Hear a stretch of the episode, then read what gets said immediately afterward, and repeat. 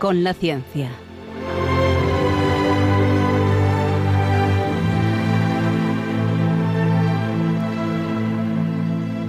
Dirigido por Javier Ángel Ramírez.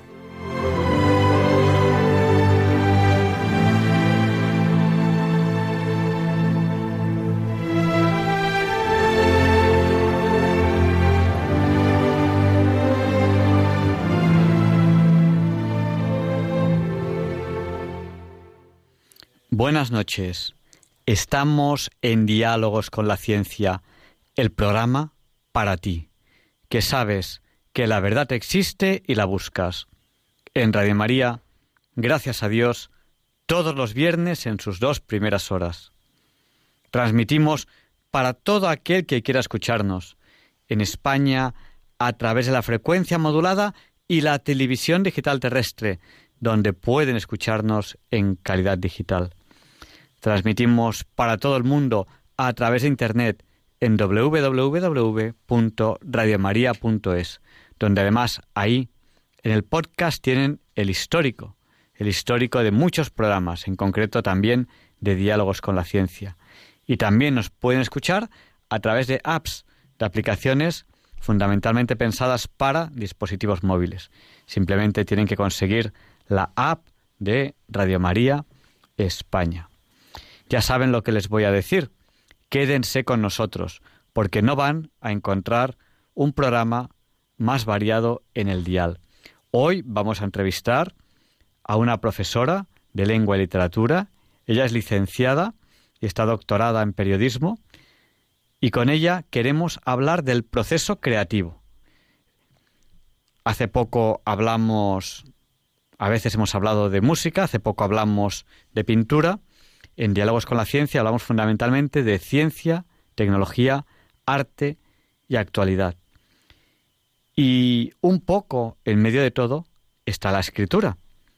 Y con esta persona, que enseguida les vamos a presentar, queremos hablar del proceso creativo. El proceso creativo y el proceso que hay hasta que un libro, una novela, un estudio, se convierte en algo que otro puede leer y se puede enriquecer con ello. Pues ya lo saben. Esta va a ser la entrevista de la semana que estoy completamente seguro de que les va a encantar.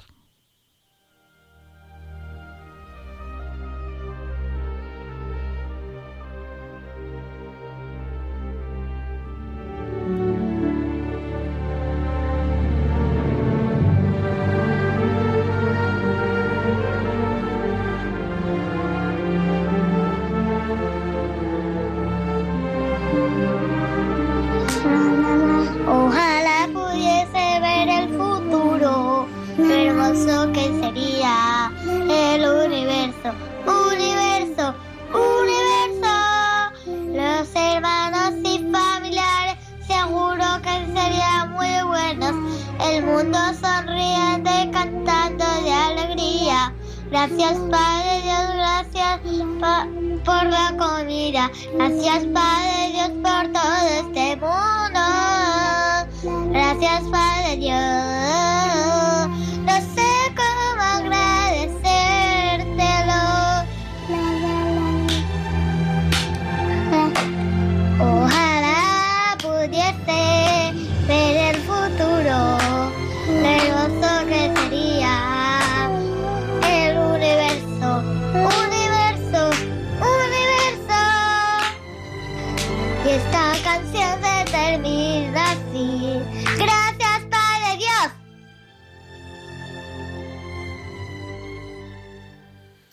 Ojalá pudiese ver el futuro. Este es el deseo de estos niños.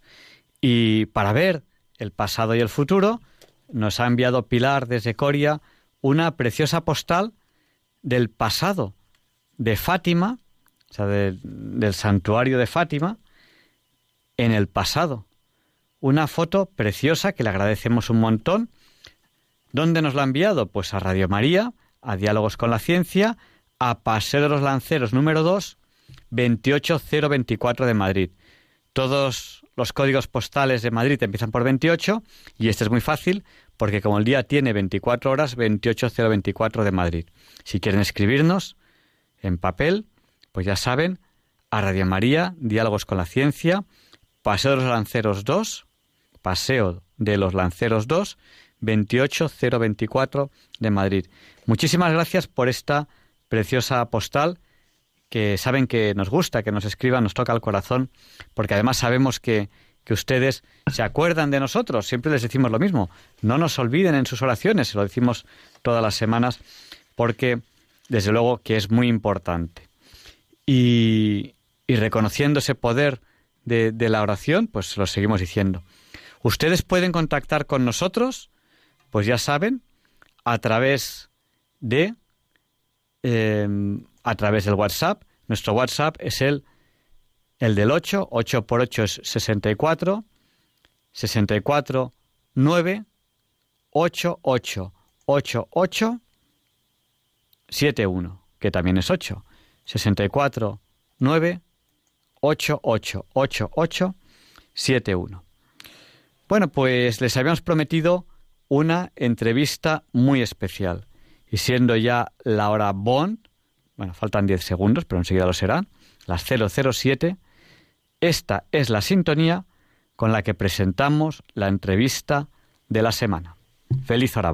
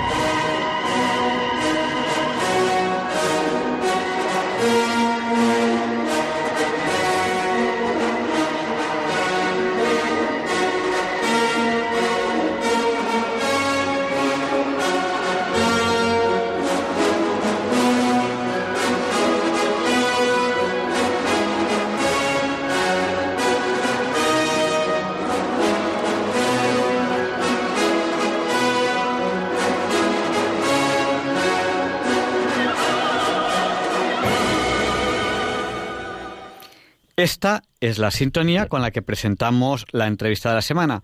Hoy es un placer para nosotros presentar a Carmen Martínez Pineda. Ella es licenciada y doctorado y doctorada en periodismo, profesora de lengua y literatura y una, desde mi punto de vista, una gran escritora. ¿Solo desde mi punto de vista? Desde por lo menos varios puntos de vista, porque no solamente somos dos, sino que además doña Carmen hizo hace unos años pues una tesis doctoral que fue impresionante, impresionante, que todo el mundo recuerda, porque fue una tesis muy valiente y muy honesta. Y claro, en un programa que se interesa por la verdad, pues la verdad histórica también es de nuestro interés y a veces determinar la verdad es muy difícil. Y el mayor enemigo de la verdad es la censura. Y doña Carmen hizo una tesis sobre la censura durante la Segunda República, tanto por parte de los gobiernos de derechas como los de izquierdas. Bueno, fue una tesis tan sensacional que incluso las personas que ideológicamente y tal no pueden evitar eh, ver con disgusto cualquier tipo de información que vaya en contra de sus convicciones, tienen que hablar de ella. Es, la tesis sobre la censura en España. Bueno, pues buenas noches, Carmen. Buenas noches. Bueno, Luis, como siempre, eh, tan, tan elogioso hacia, hacia mi trabajo. él, él siempre tiene palabras maravillosas hacia mi persona y yo se lo agradezco profundamente porque además soy una gran admiradora suya de todo su trabajo. es usted muy amable, doña Carmen, pero yo le voy a decir una cosa, que el trabajo que usted ha hecho, decir, a mí lo que me fascina, y se lo estaba comentando a Javier Ángeles, lo difícil que es buscar la verdad, porque en el fondo, por ejemplo, nuestros oyentes a lo mejor no lo saben, pero el padre de la historia, que es Heródoto, historia significa para Heródoto investigación. Fíjate tú qué bonito. y, y, y, Carmen, además de, de este fabuloso libro de la tesis doctoral, ha escrito novela ya que vamos a hablar un ah. poco de, novelas, novelas, he hecho varias. he, dicho novela así en general. Y como hoy queremos hablar del proceso creativo, pues yo creo recordar que yo he leído una, que creo que es de las últimas, que se llama... Sí, la última. se llama El Aval. Sí. Y, creo que es muy reciente y... Sí. Y, aunque, aunque no queremos desvelarla, es una novela que no es larga en, número de hojas, pero sí es con tremendo, o sea, con muchísimo contenido. Es decir, uno mira todas las historias que hay ahí dentro y dice, ¿cómo puede haber tantas historias aquí? Aquí dentro. Bueno, ¿cómo surge la, la idea de, de, de la, cuando uno escribe novela, las ideas de dónde salen? ¿Cómo se gesta una novela? Bueno, ¿cómo se gesta una novela? Yo en mi caso tengo que tener antes un personaje. Yo creo que mis novelas se articulan en torno a personajes y a las vicisitudes y a las problemáticas del personaje. Entonces, eh, yo siempre, todas mis novelas se han construido en torno a personas que he conocido en un momento determinado de mi vida o que son cercanas a mí eh, y que por, me llaman poderosamente la atención y tengo la necesidad de escribir sobre estas personas. Entonces, esas personas pueden deambular por distintos escenarios eh, geográficos, temporales, pero eh, si no encuentro la persona, el personaje que articule la novela, en mí no surge ese, esa necesidad creativa. Y en el caso de Laval, pues surge un acontecimiento muy próximo a mí, en, cuestión, en, concreto, en torno a una vivencia de mi abuelo. Mi abuelo paterno eh, estuvo a punto de ser ejecutado después de la guerra civil, él combatió forzosamente por el bando republicano, porque nosotros somos de Murcia, de la zona roja, como bien sabéis, eh, y después de la guerra civil eh, estuvo tres años y medio preso en una cárcel franquista y al final se le conmutó la pena eh, por el aval del cura. Él estaba acusado de un delito de sangre porque fusiló a una persona del bando nacional. Yo tuve que, yo conocí la historia de mi abuelo por un trabajo que me mandaron precisamente en periodismo. nuestra profesora de Historia de España nos mandó este trabajo de reconstruir la vivencia personal de un familiar nuestro en la Guerra Civil Española. Y, fíjate que nadie, que nadie, que nadie, nadie hasta ese momento en mi familia, yo tenía 18 años ya bien cumplidos, nadie me había hablado de la historia de mi abuelo. Y entonces, eh, yo hablando con mi abuelo materno que estaba vivo, eh, pues este me alertó de que la historia interesante era la de mi abuelo paterno que había fallecido justo hace un año. Entonces hablé con mi padre y mi padre me relató la, la anécdota que, con la que arranca la novela, que es que mi abuelo tuvo que acatar por imperativo forzoso la orden de un superior, pero incapaz de mirar a la persona a la que estaba fusilando, tuvo que apartar la vista eh, porque no podía contemplar esa visión de un hombre abatido por su propio tiro. Y así arranca la novela, que yo pongo en, boca del hermano del, del, preso republicano, del protagonista de la novela, que es Jesús. Eh, pero para mí lo importante de esa historia de mi abuelo fue cómo me la contaron, porque ante la imposibilidad de hablar con mi abuelo ya fallecido, yo recurrí no solamente a mi padre, sino a otras personas que lo conocían, y todos me daban una imagen completamente distinta del mismo hombre. Entonces de ahí surgió mi necesidad de contar esta novela, de crear esta novela desde esa perspectiva multiperspectivística de muchos narradores que vayan sometiendo a distintos enjuiciamientos una misma realidad. De forma que, por eso decía Ángel, que es una novela corta, pero en la que parece que hay muchas novelas dentro de la misma novela, porque hay múltiples narradores que enfocan la realidad desde posiciones diametralmente opuestas. ¿Ves lo que decíamos Javier Ángel? ¿Qué razón tenía Herodoto? Investigación para determinar los hechos, hechos además que están en la niebla, porque piensa que para escribir historia, pues mira, la, ventaja de la física, la mecánica, es que haces un experimento, alguien dice, tengo la teoría de que si pones colacao con leche no sé qué, pues de ahí sale una fuente dorada no sé qué, lo haces y no sale. En cambio, la investigación histórica, tú no tienes esos elementos, esos elementos materiales, ¿no? Tú no puedes poner una probeta de guerra civil eh, y una pincelada de general no sé cuánto y que salga de ahí la verdad, y tienes que investigar. Tienes tienes que recurrir al testimonio, tienes que recurrir a documentos de archivo, tienes que recurrir a toda una serie de cosas y a veces ni siquiera puedes determinar los hechos y a veces tienes... A mí, por ejemplo, hay una cosa que, es que mm, me voy a morir si no la pregunto, que es, ¿qué es un aval en el contexto de la posguerra? Pues el aval eh, eran cartas firmadas por personalidades próximas al régimen franquista normalmente en el ámbito rural, que es donde se desenvuelve la trama de mi novela, pues era el alcalde o el cura, y en estas cartas tenían que acreditar pues la rectitud ideológica y, moral del eh, preso republicano. Entonces, el alcalde tenía que certificar, o el falangista de turno tenía que certificar que ese preso republicano había combatido de manera forzosa como un reclutado del gobierno republicano porque le había tocado combatir en el bando republicano pero no profesaba ninguna ideología contraria a los principios del movimiento ni al régimen. Es decir no era comunista ni exaltado ni nada por el estilo. Y eh, en el caso del aval del cura pues que eh, era un buen cristiano bautizado se había casado por la iglesia asistía asiduamente a misa. Y tan tan tan importantes fueron los avales para evitar eh, condenas a prisión o a muerte o para conseguir que les fueran conmutadas las penas de muerte a los presos republicanos, que entre los represaliados del régimen se extendió, se hizo popular la expresión de avalado sea Dios porque hasta Dios se consideraba que necesitaba de un aval en la inmediata posguerra. Y a mí me parecía un punto de partida mm, apropiado para la novela y que además yo creo que está poco explorado en nuestra narrativa eh, en torno a la guerra civil. Se ha escrito mucho sobre la guerra civil, se ha, novelado mucho sobre la guerra civil y se ha hecho mucho cine, pero no sobre ese proceso de búsqueda de que a mí me parece interesantísimo. Bueno, yo cuando, cuando leo la, novela, eh, además de que hay una parte que es, que es histórica, porque es así, eh, hay mucha parte de, de, intriga. ¿Cuál es el peso de una parte y la otra? es, ¿Qué es más importante en ese curioso equilibrio entre la historia, la intriga, porque claro, no hay que olvidar que estamos hablando de una novela, esto no es, no es una tesis doctoral histórica mm. con unos datos, sino que es una novela. Entonces, ¿cómo, se conjuga este equilibrio? ¿Cuál es la parte más importante? Pero no nos cuente el final. No, no, no, el final no. Eh, pues eh, para mí el aval no es una novela histórica, o por lo menos no es el propósito con el que yo creé esta novela. Eh, yo quería hacer una novela de personajes y sobre las tribulaciones, sentimientos y miserias de unos personajes en un contexto histórico determinado. Y yo quería reflexionar fundamentalmente sobre dos temas. Uno era la deshumanización de la guerra, eh, como en circunstancias de un conflicto bélico eh, pues puede aflorar lo peor de nosotros y la moral se relaja, incluso desaparece y cometemos actos de barbarie que no cometeríamos en épocas de paz. Y el otro, y el otro tema más importante, sí cabe que el primero, era la distorsión de la realidad. Por eso de ahí la presencia de tantos personajes que van sometiendo a su juicio personal los acontecimientos que ocurren. ¿no?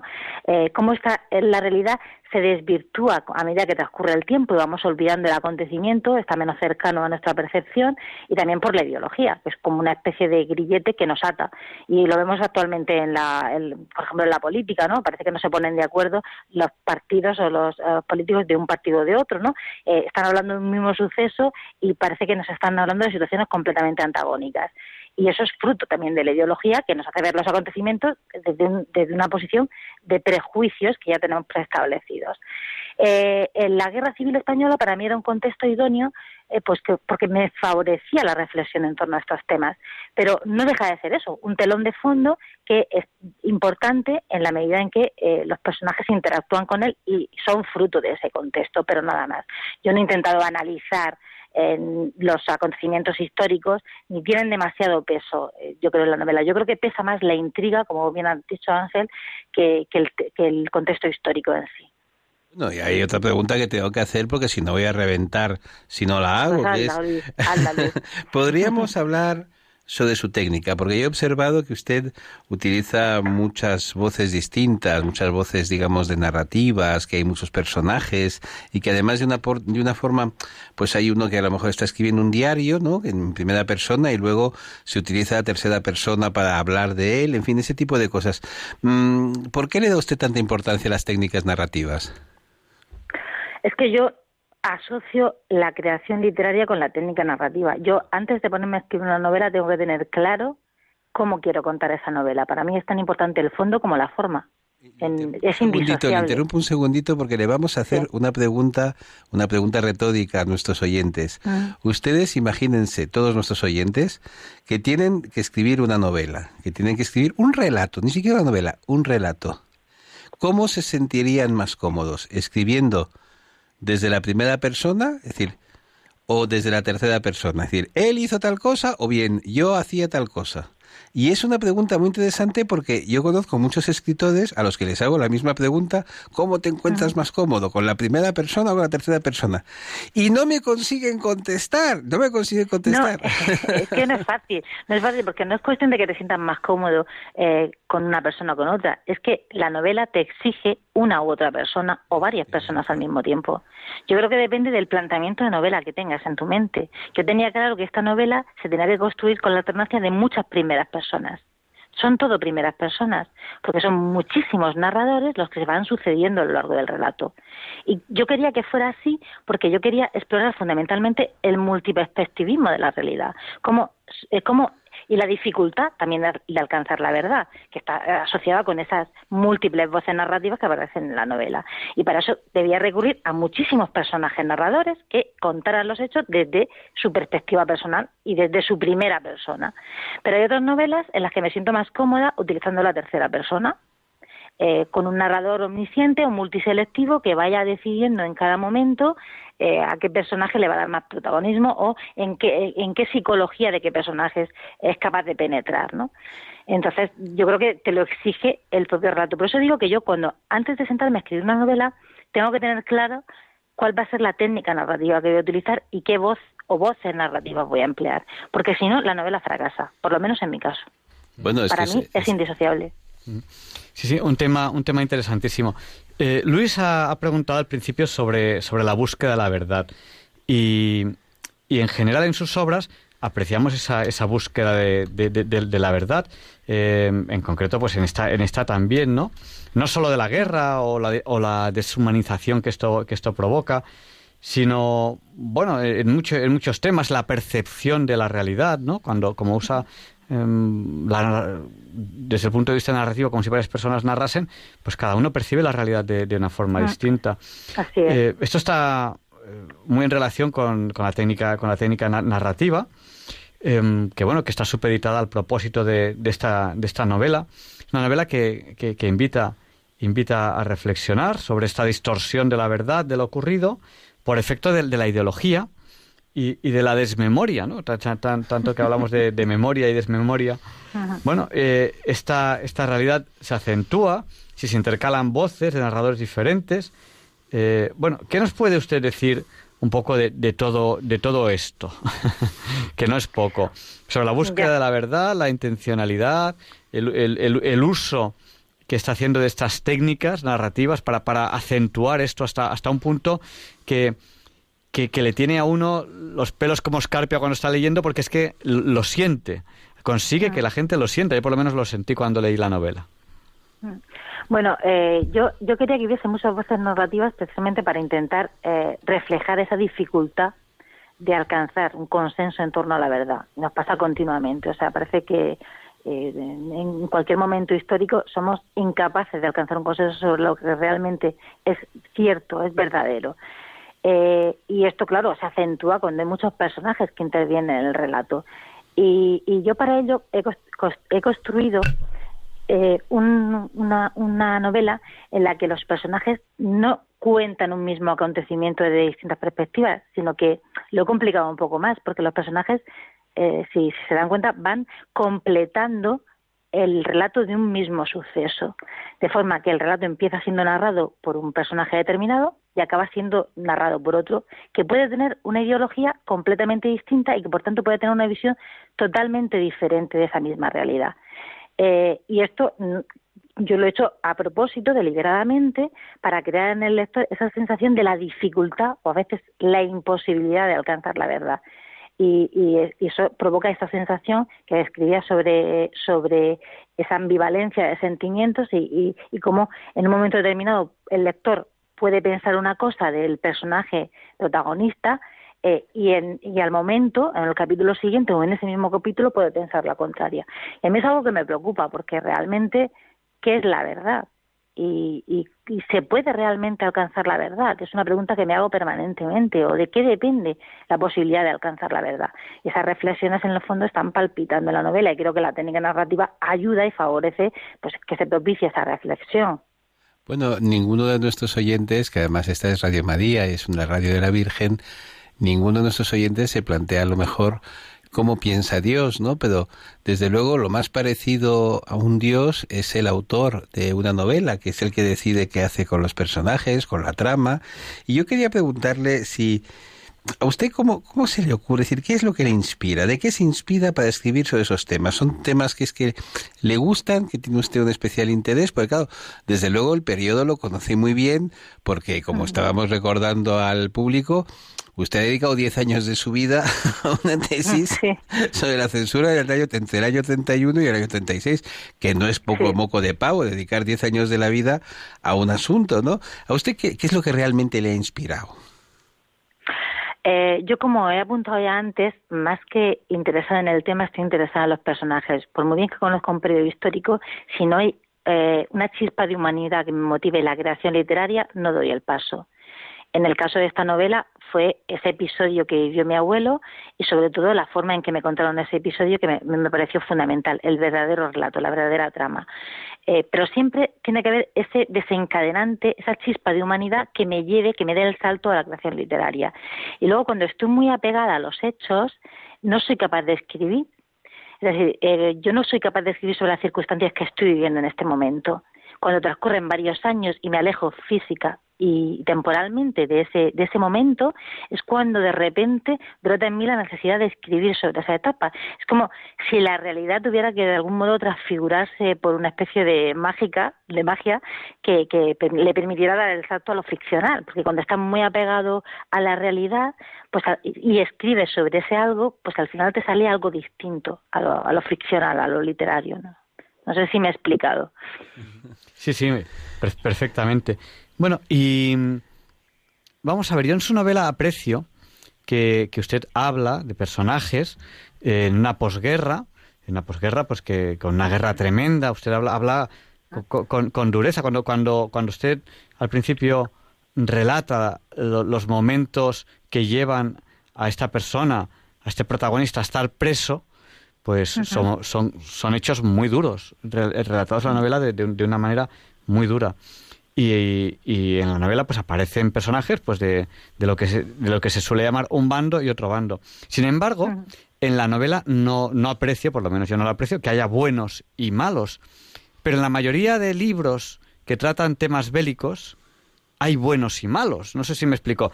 Eh, o sea, eh, eh, en la novela sí hay personajes con bondad y hay personajes con maldad, pero no hay un bando bueno y un bando malo. No sé si me explico. la bondad pertenece a los personajes, pero no a los bandos, al menos en, este, en esta novela. Y sin embargo, en, muchos, en muchas otras novelas, en muchas películas, eso no es así. ¿Y cómo podríamos comparar lo, lo, que Carmen Martínez Pineda, que es escritora, trata en esta novela de manera, yo puedo decir, mucho más neutral y lo que otras personas tratan de una manera pues que ya uno sabe quién es el bueno y por lo tanto ese va a ser siempre el bueno y, sabe quién es el malo y por lo tanto ese va a ser siempre el malo. Bueno, yo es que creo que en general esto mm, no hay no hay buenos y malos, bandos buenos y bandos malos en todos los bandos, en todas las circunstancias. Hay personas con más bondad y personas con maldad, ¿no? Como como bien ha apuntado antes. Eh, yo tenía claro que no quería hacer una novela de buenos y malos y precisamente el planteamiento narrativo favorece el que no sea una novela de buenos y malos. Hay tantos personajes narradores como eh, posibilidades de, explorar distintas vertientes eh, humanas y afectivas de los personajes. Entonces, realmente no tenía sentido enfocar la novela como buenos y malos porque mm, realmente eh, hay personas de distinta ideología que van a enfocar la realidad desde su perspectiva. Lógicamente, eh, una persona que comulgue con la ideología del régimen franquista va a defender la posición de los que se levantaron en armas contra la República y Jesús, que es un mm, convencido republicano, eh, es un preso republicano que espera que se ejecute una sentencia de muerte a la que se le ha condenado, necesariamente va a contar su verdad desde su punto de vista personal y va a relatar las atrocidades y penurias de las cárceles franquistas. Pero luego en la novela pues también aparecen circunstancias que históricamente se dieron, porque sí que es cierto que hubo un mando que se alzó en, se levantó en armas contra un gobierno que nos podía gustar más o menos, pero estaba legítimamente constituido o había salido de las urnas, eh, pero también es cierto que durante la guerra civil se cometieron tropelías por ambos bandos y en la novela aparece reflejado, por ejemplo, los famosos paseos que los paseos no eran otra cosa que eh, ir en busca de una persona de la otra ideología, que podía ser republicano o podía ser del bando nacional, porque lo hacían indistintamente republicanos o personas del bando nacional, y fusilarlo. O sea, se lo llevaban, le daban el paseo hacia una zona alejada donde estaba el paredón de fusilamiento, eh, que era conocido en los lugares próximos. Y esto ocurrió durante la Guerra Civil, tanto en el bando nacional como en el bando republicano. Luego, a mí no me apetecía hacer una novela de buenos y de malos porque tropelías ocurrieron en ambos bandos y porque realmente no era el tema que yo quería explorar. Y lógicamente había sido completamente inverosímil que yo adoptara esa, postura maniquea, porque entonces no podría haber profundizado en lo que yo quería profundizar, que era esa multiplicidad de voces que van distorsionando la verdad, lo que realmente ocurrió. Bueno, y, mm, ¿nos podría usted decir si el hecho de haber estado estudiando el, durante tanto tiempo el periodo de la Segunda República ha tenido alguna influencia o no sobre el hecho de hacer esta novela? Totalmente.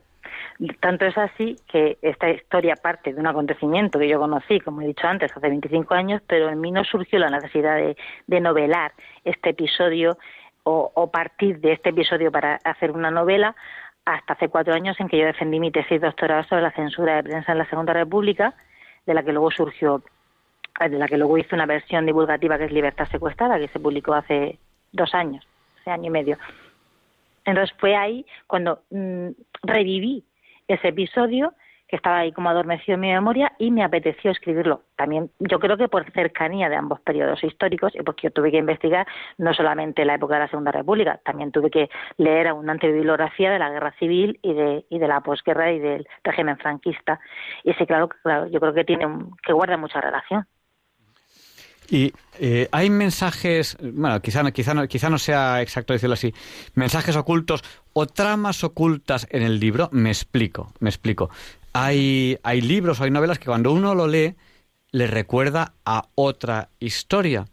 Yo debo reconocer que cuando leí este libro de, de Laval había partes que me recordaban a cosas que ocurrían o que ocurren en el Nuevo Testamento. ¿Es así? ¿Qué, relación hay?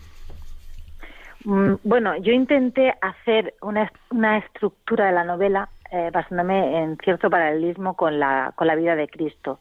Eh, mi personaje, que es republicano y que es ateo, se llama Jesús, y, y, y, a lo largo de toda su vida se comporta como una especie de líder espiritual e ideológico, como una especie de Mesías, y la novela arranca el momento en que él le comunica en una carta a su esposa que lo han condenado a muerte y que está esperando por la ejecución de su sentencia. Y él acepta con una, con una serenidad impresionante el destino que le espera, ¿no? Y la ejecución de su sentencia. Espera su crucifixión como, como, em, como Cristo ante la cruz. Eh, y lo hace de una forma pues muy serena e imperturbable. Eh, y luego a lo largo de la novela yo la he estructurado en seis bloques y cada uno de estos bloques guarda relación con episodios significativos de la vida de Jesucristo, porque a lo largo de toda la novela también hay muchos personajes que actúan como especies de apóstoles que van dando fe de los pasos que anduvo o desanduvo Jesús a lo largo de su vida, pues como ocurre en el Nuevo Testamento también con la vida de Jesucristo. Entonces, eh, yo sí que deliberadamente hice esta especie de paralelismo para acentuar precisamente esa presencia de múltiples narradores que que nos van dando a conocer al personaje. La diferencia, claro está, es que eh, el personaje de mi novela es un personaje poliédrico, controvertido y que tiene muchísimos rostros y muchísimas caras. Es que lo que es apasionante de, esto, de este asunto es que precisamente el, el punto central, es decir, los dos puntos centrales eh, sobre los que gira el cristianismo son el nacimiento de Jesús, que por eso tenemos las fiestas de Navidad, y luego su crucifixión, ¿no? Que estamos hablando de un crimen, estamos hablando de cómo unas autoridades, unas autoridades eh, deciden delegar en otras autoridades el triste y siniestro papel de acabar con la vida de una persona a la que asocian ellos a un activista político, pero que no tenía de político nada, que era Jesucristo. Es decir, que es ah. curioso que el crimen de la, el gran crimen de la humanidad, el gran crimen de, de la historia, es precisamente cuando unas sabandijas deciden a un inocente, al más inocente de todos, acabar con él y acabar con él con toda clase de falsos testimonios, es decir, que no ha cambiado nada, que el mundo sigue siendo lo mismo, es decir, de hecho, ¿verdad? Y de hecho, una de los de las razones de la profunda veracidad del, cristianismo es porque no nos cuentan historias de eh, que debajo de los pies de Jesús iban surgiendo flores cuando iba caminando, no, no, lo que nos cuentan es algo totalmente real, totalmente vívido y vivido por todos y es el hecho de que hay traidores, de que hay amigos que de repente te dan la espalda. Yo en su novela observé que había alguien que le daba la espalda al acusado, alguien que no, alguien que se portaba como una sabandija, como se portó San ah. Pedro en, cuando negó a Jesús, ¿no? Es decir, que es muy, es, es, apasionante ver que efectivamente el centro de la vida cristiana es el de una suprema injusticia.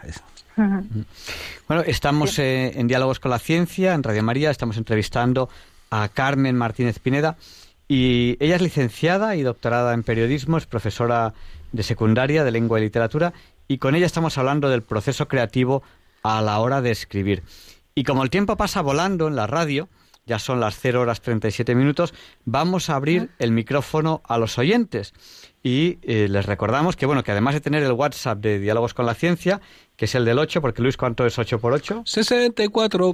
Pues nuestro WhatsApp es el 649888871. Pues además del WhatsApp, pues tenemos el teléfono. Y nuestro teléfono, apúntenlo, si quieren, si quieren llamarnos, eh, para participar ahora en el programa, es el 91 005 94 19. Oye, repítemelo porque es que me encanta oír cómo lo dices. Qué bien lo dices. Ahora lo repito, preparen papel y, bolígrafo. Pero antes, pues queremos saludar, que nos ha saludado Raquel desde, desde Victoria. Y, nada, nos, nos, nos, hacen una sugerencia de que un día hagamos un programa sobre inventos españoles, Luis. Apunta. Me parece genial. Bueno, eh, una oyente nos pregunta por la editorial del libro, para no hacer publicidad del libro, pues ahora le responderé por, por el WhatsApp, que, que, no, me, que no, me la sé porque no tengo aquí delante el libro, pero ahora, mismo lo, lo, miro y, le respondo. Y, bueno, pues también nos, nos saluda aquí eh, otros, otros oyentes y esto es un poco lo que, lo que tenemos aquí en, eh, en Diálogos con la Ciencia. Nos preguntan sobre sobre eh, la autora que, a quien estábamos entrevistando, porque claro, las radios así, la gente viene, la gente va. ¿A quién estáis entrevistando? Pues a Carmen Martínez Pineda. Estamos hablando con ella del proceso creativo. Y en concreto, pues hemos hablado de, algunos, de algunos libros que, tiene ella. Esta tesis doctoral que da lugar a un libro que se llama Libertad secuestrada. Que es uno de los libros más importantes del panorama de la historia contemporánea en España. Es un libro fundamental, es un libro que va a ir contando año tras año y tal, porque es la, la, referencia a la, la, historia de la censura, de eso que precisamente Diálogos con la Ciencia, pues claro, ¿cómo, cómo podemos aceptar nosotros la censura cuando todo empiezas tú siempre el programa hablando de la verdad, ¿no? ¿Cómo podemos aceptar la censura? Pues precisamente uno de los grandes problemas de la Segunda República es que no tuvieron eh, no tuvieron prensa libre tuvieron apenas unas semanas de prensa libre sobre casi seis años ni siquiera unas semanas ni siquiera unas semanas no hubo prensa libre no hubo prensa libre lo cual es muy triste. Y sabes Javier Ángel una cosa que es muy importante subrayar con optimismo con optimismo, porque es un optimismo que se basa además en la realidad, es que una vez estábamos doña Carmen y yo en televisión, en el magnífico programa de Antonio Gárate, el, la hora cultural del canal 24 horas, y pudimos decir una cosa que da, a mi juicio, interesante, y es que las, los errores que se cometen en el pasado tienen que servir para corregir las cosas en el futuro. Y fíjate tú, la, la, famosa transición, que muchas veces hay mucha gente que la critica, la transición política en España, no cometió algunos errores que se cometieron en la Segunda República. Y por eso han pasado 40 años sin guerra civil. Es decir, mm. que al final aprendes de los errores. Es decir, ¿qué hay más científico que aprender de los errores? Y por cierto, hablando de errores, ¿no has repetido el teléfono del programa? Bueno, pues eh, nos, queda ya muy poquito tiempo de, entrevista y si quieren hacernos alguna pregunta, quieren, quieren preguntarle a, esta escritora que estamos entrevistando hoy o lo que ustedes consideren oportuno, pues nuestro número de teléfono al que tienen que llamar es el 91 005 94 19. Se lo repetimos por si justo estaban cogiendo el papel o el bolígrafo o el lápiz. 91 005 94 19. Bueno, y le queremos preguntar a Carmen sobre eh, el proceso creativo en general. Mientras recibimos esas primeras llamadas, si una, una, nosotros muchos oyentes nos dicen, oye, estoy escribiendo no sé qué, estoy escribiendo no sé cuántos, algún consejo de una persona que profesionalmente se dedica, es escritora y que, y que además eh, es profesora de lengua y literatura. Bueno, le, iba, le iba a hacer esta pregunta, pero vamos a dar paso a una primera llamada que tenemos aquí y, y luego seguiremos dando paso a las personas que nos llamen al 91 005 94 19. Buenas noches, ¿con quién hablamos? Hola, hola, buenas, noches. Llamo desde Valencia, me llamo María. María de Valencia, buenas noches. Díganos, el micrófono es suyo. Hola, eh, quisiera agradecer porque he oído que está haciendo historia de historia de sobre la guerra.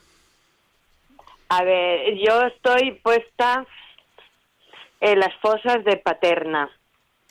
Mm. Me gustaría mucho que se pudiera sacar algo a la luz de sobre ellos. Mm. Eh, yo tengo bastante material. Es poner un, en contacto. Vale, pues. A ver, me ha gustado mucho todo lo que ha hablado y todo lo que ha comentado. Pues María, si quiere, envíenos un email a diálogosconlaciencia@radiomaria.es y intentaremos ponerle en contacto con, con, la, con la escritora, si le parece bien. Es que, verá, no, mi móvil no puede mandar nada. Pues envíenos una carta, envíenos una carta a Paseo de los Lanceros número 2, 28024 de Madrid, a Diálogos con la Ciencia, y pónganos eh, pues algún dato suyo para que, para que Carmen Martínez Pineda pueda entrar en contacto con usted. Bueno, te voy a hacer una pregunta. Sí. En Paterna está el muro de la, donde los afusilaban. Sí. ¿Eh? que tienes ahí sí que hay mucho, mucho material para hacer otra novela. No, sí, en, todas las ciudades había paredones donde fusilaban, tanto de un mando a otro se cometieron eh, fusilamientos, sí. Sí, es un tema apasionante, es un tema muy interesante. Como dice Ángel, pues nos ponemos en contacto y hablamos. Bueno, hay, un, tema, si quieren ustedes, les puedo contar una historia preciosa, porque hay una historia muy, muy bonita. Madrid tiene un, Cristo que sale en procesión, que es el Divino Cautivo, que es una talla nada menos que de Mariano Benyure. Y ese Cristo lo mandaron uh, confeccionar por el artista unos antiguos presos de una checa, de la checa de, de Torrijos, que eh, después de la guerra se convirtió en un centro, en una cárcel de los nacionales, es decir, que primero estuvieron martirizados ahí dentro los nacionales por algunos señores del bando republicano y luego fue al revés, ¿no? Bueno, pues resulta que unos señores que habían sufrido, ¿no? Aquella, aquella experiencia espeluznante, pues acogieron sus ahorrillos y tal y hicieron encargaron a Mariano Benyure la talla del Divino Cautivo.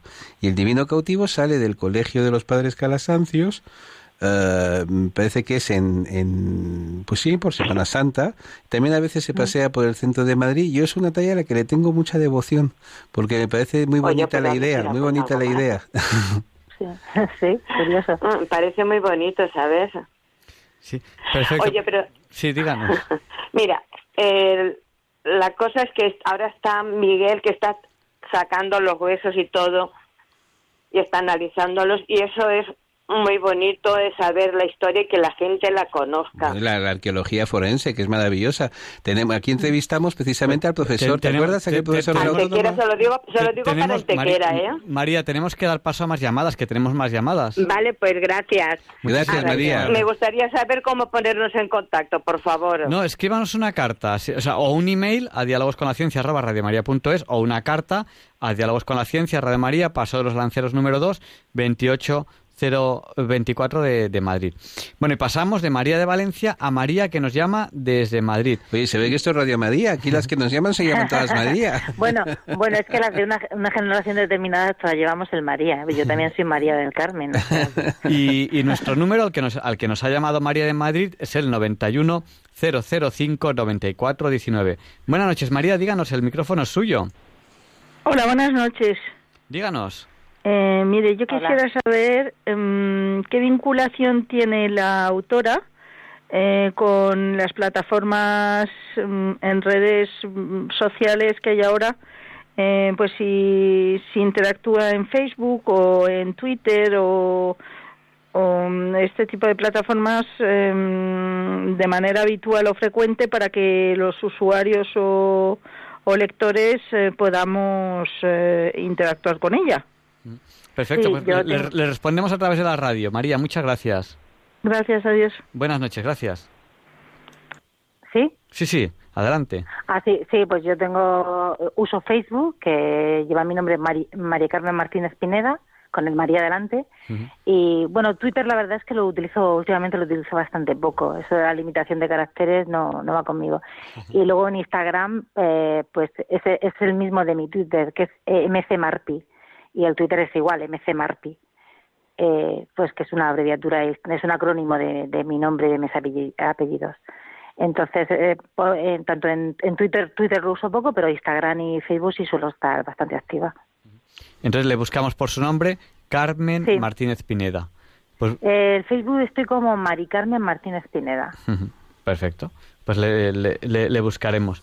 Y vamos a dar paso a la siguiente llamada, que nos llama también a Antonio. Nos ha llamado al 91 005 94 19. Buenas noches, Antonio. Díganos, el micrófono es suyo. Sí, buenas noches. Díganos. Hola. Mire, aquí estaban hablando hace un poco en este programa sobre Manos Unidas, ¿o no? En el programa anterior. Ahí fue en el anterior. Sí. Ah, perdón, entonces me confundí. No, se preocupe. No se preocupe, si aquí somos todos hijos de la misma emisora. Porque aquí hablando de las fosas, no algo así, de, las fosas comunes. No, nosotros... no, eso ha sido un oyente que nos ha preguntado sencillamente. Ah. De hecho, en el programa tuvimos, ah. ¿te acuerdas, Javier Ángel? a uno de los grandes arqueólogos españoles que nos hablaba de todo lo que son las técnicas arqueológicas y tal, porque no solamente el deber cristiano, no de enterrar a los muertos, sino sobre todo de investigar, de saber, determinar quién es quién, porque los huesos no son rojos y azules, ¿no? Los huesos son de personas. son personas. Son de personas. y las, personas tienen familias. Sí, efectivamente. Son personas azules y rojas, porque hubo muchos crímenes. ¿eh? Y antes de la antes de la en la República hubo muchos crímenes. Hombre, que eran eran más bien azules rojos. Pero mire, esto es diálogos con la ciencia, ¿no? Este programa. ¿Hola? Sí, sí, Antonio, díganos. Sí, mire, esto, esto es de programas diálogos con la ciencia, este programa, ¿no? Sí, señor. Díganos. Hicieron, si, hicieron algún, es que les, pedí, les había pedido yo un, una grabación sobre el tema de sobre la música y la ciencia de los, bueno, estas cosas. Bueno, pues nada, gracias que paso siguiente. Buenas noches. Pues le vamos, a, le, vamos a dar, le vamos a dar paso a María Inés, que nos llama desde Valladolid. Buenas noches, díganos María Inés, el micrófono es Hola, buenas noches, buenas noches. Bueno, yo soy asidua de vuestro programa y ahora pues he empezado a escucharlo un poquito tarde. Pero bueno, quería preguntarle a esta señora que no, me acuerdo bien de cómo se llama. Mari Carmen Martínez Pineda. Muy bien, Mari Carmen, pues quiero preguntarle, ¿cómo puedo yo conciliar esta historia que ella está mm, estudiando tantísimo tiempo y que habla de una república legítima, habiendo yo leído un libro de, de dos profesores que han estado cinco años estudiando eh, el, esto de la república, de las últimas, o sea, a ver, de las últimas convocatorias, ¿no? Sí, las últimas elecciones. Es un libro, es un libro, es un libro conocido además que es un estudio sobre los, procesos de fraude electoral que hubo alrededor sí, el, de, el de Álvarez Tardío, me imagino, ¿no? el de las actas fraudulentas de, del Frente Popular, sí. Pues parece ser que ahí se demuestra fehacientemente que desde luego la República no era una República una república que estuviese legítimamente, legítimamente mm, constituida. Y entonces, eh, Franco, mm, para mí, y para, para lo que yo he visto, ¿eh? que yo también eh, soy una niña de, de, la soy una niña de la mm, de la posguerra pero eh, pues he tenido la desgracia de tener que oír muchas cosas y entonces yo lo que creo es que Franco no vino contra una república legítima, sino que vino contra una revolución, una revolución marxista, vamos. Bueno, eso no lo podemos saber porque eh, hubo, un, hubo un levantamiento armado que desembocó en una guerra civil y no sabemos en qué habría derivado exactamente la República porque no se le dio tiempo.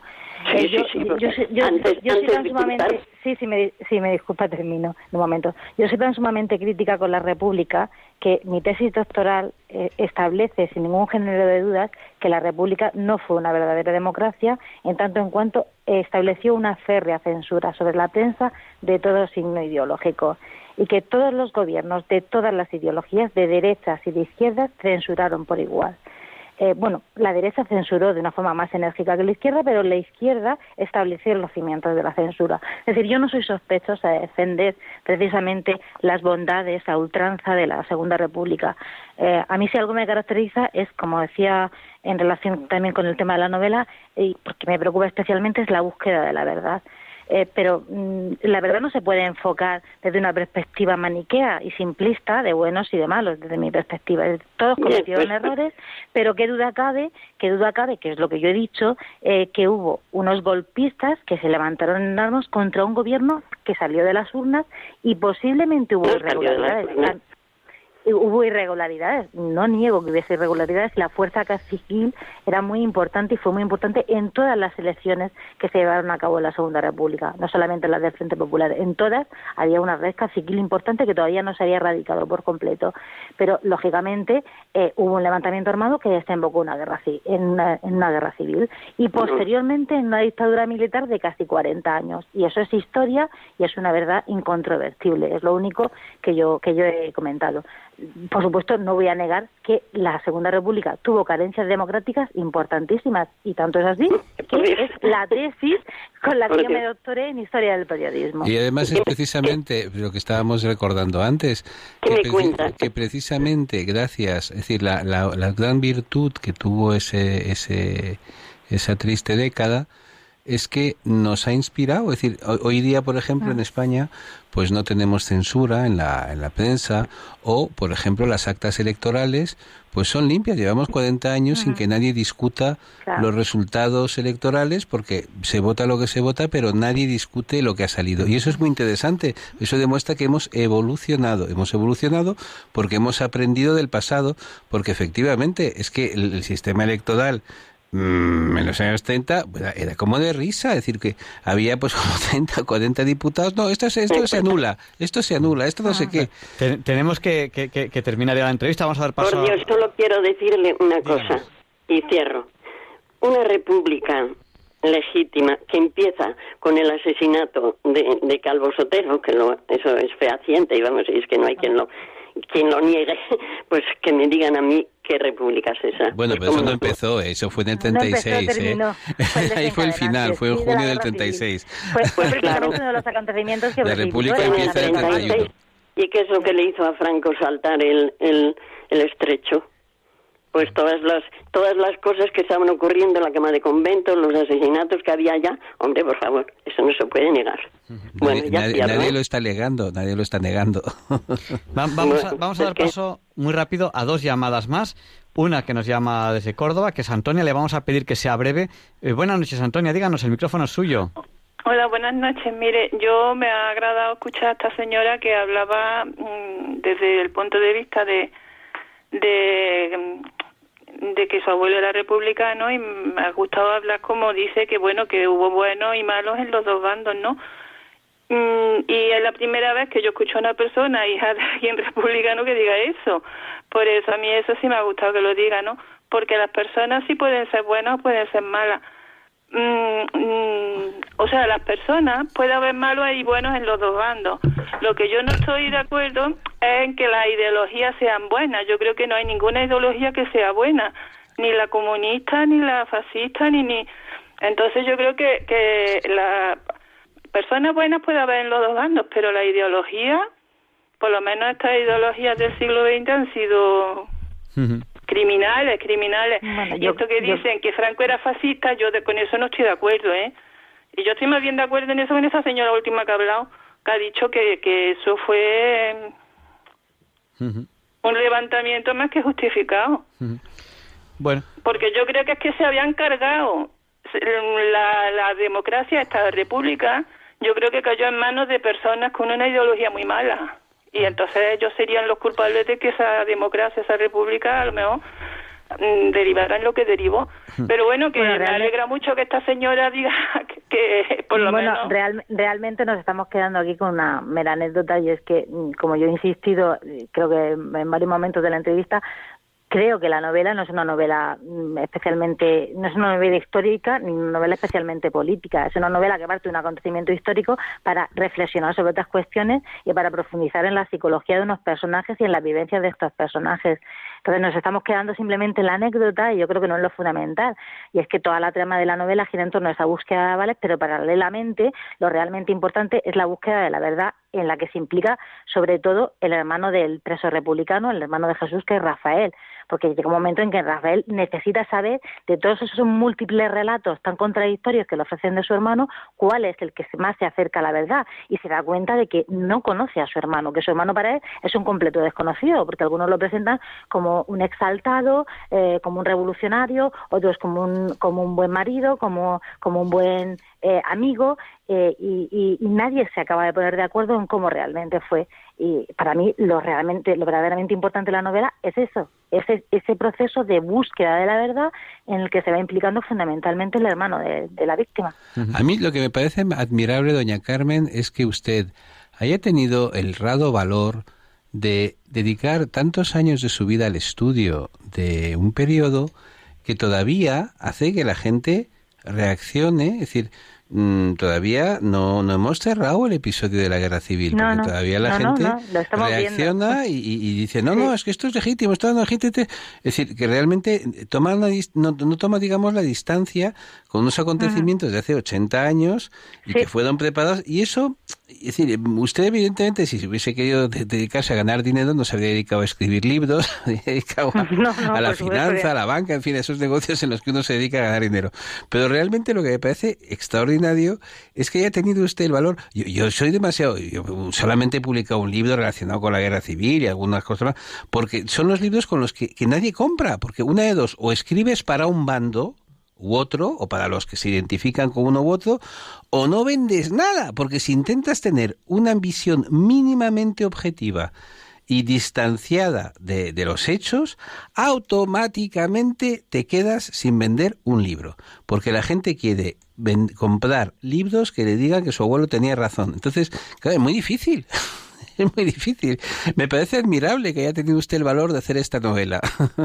bueno, pues tenemos aquí, a, estamos en Diálogos con la Ciencia, estamos entrevistando a Carmen Martínez Pineda. Con ella estamos hablando del, proceso creativo y le vamos a pedir a, Carmen Martínez Pineda que, nos, que ya para terminar la entrevista nos haga un resumen muy breve para aquellas personas que han llegado tarde a la entrevista, un poco sobre lo que hemos hablado. Hola. Sí, hola. Pues sí, hemos hablado sobre el proceso creativo, lo que, lo que a mí me inspira como escritora a la hora de crear una historia.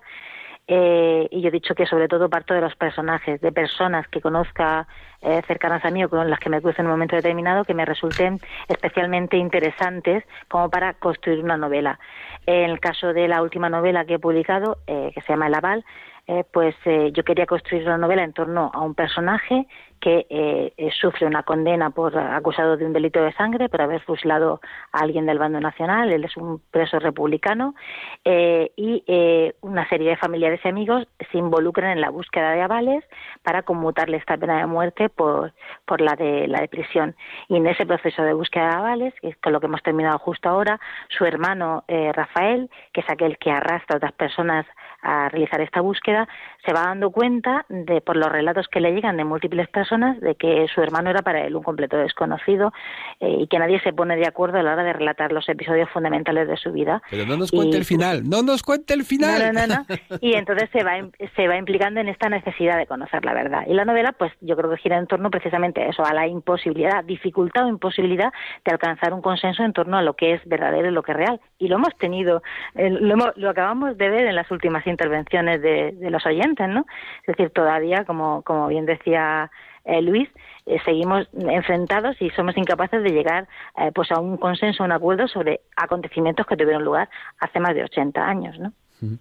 Bueno, pues siendo ya, ya la una, las, las cero horas en, el paraíso canario, tenemos que terminar ya esta entrevista que hemos tenido con Carmen Martínez Pineda. Hemos hablado de este libro llamado eh, El Aval, pero de muchos otros que, que ella está escribiendo. Ella es licenciada y doctorada en periodismo, ella es profesora de secundaria de lengua y literatura y desde luego eh, a mí me ha cautivado su forma de escribir. Yo cuando, cuando empecé a leer eh, me cautivó, me pareció auténticamente revolucionaria la forma de, de, presentar de presentar esta historia y única. O sea, yo, yo no he encontrado un libro con esta con este tipo de narrativa, un libro tan breve número de hojas y con tantísimas historias dentro, absolutamente increíbles. Pues muchísimas gracias. Buenas noches. Gracias a, gracias a vosotros. He estado muy cómoda y eh, todo. Habéis sido muy amables y me ha encantado estar con vosotros y compartir este momento. Pues muchas gracias, doña Carmen. Y, bueno, yo creo que, que, ya le vamos a pedir a Leonardo Daimiel Per de Madrid que nos presente la sección Pensar y Sentir. Disfruten de esta voz.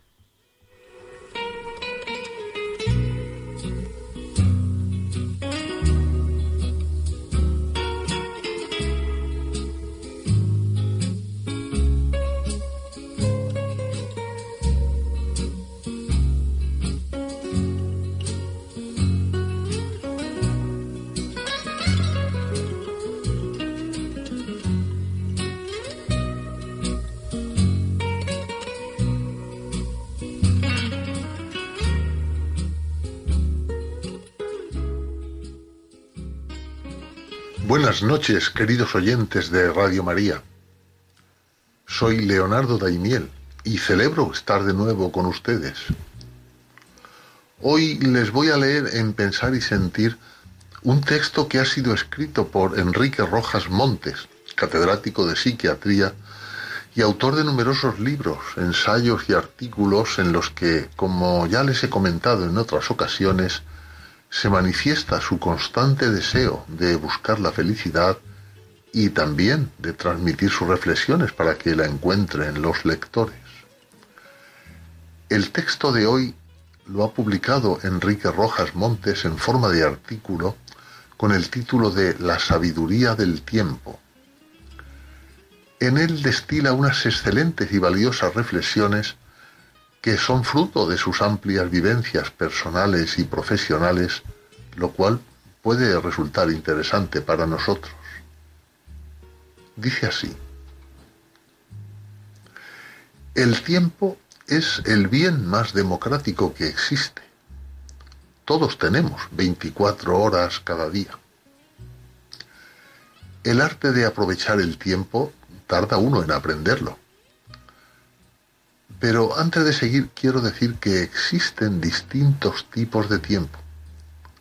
Para que nos entendamos bien y el lector pueda sacar algunas ideas claras de este artículo, voy a clasificarlos. Tiempo físico.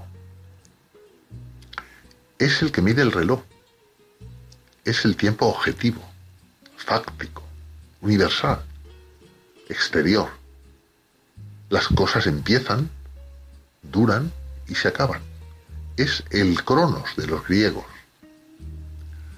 Lo tratamos como cantidad física. Queda separado por unas fisuras que son los días, las semanas, los meses. Permite la ordenación sucesiva de los hechos. Es notarial Ahora son las 10 de la mañana y eso no puede modificarse en esta parte del mundo en donde vivimos. Tiempo psicológico. Es emocional y se refiere al tiempo subjetivo, interior, afectivo. Cómo discurren los acontecimientos dentro de nosotros. Es el kairos griego es un reloj interior. Si estamos en una conferencia muy aburrida, parece que el reloj se ha parado.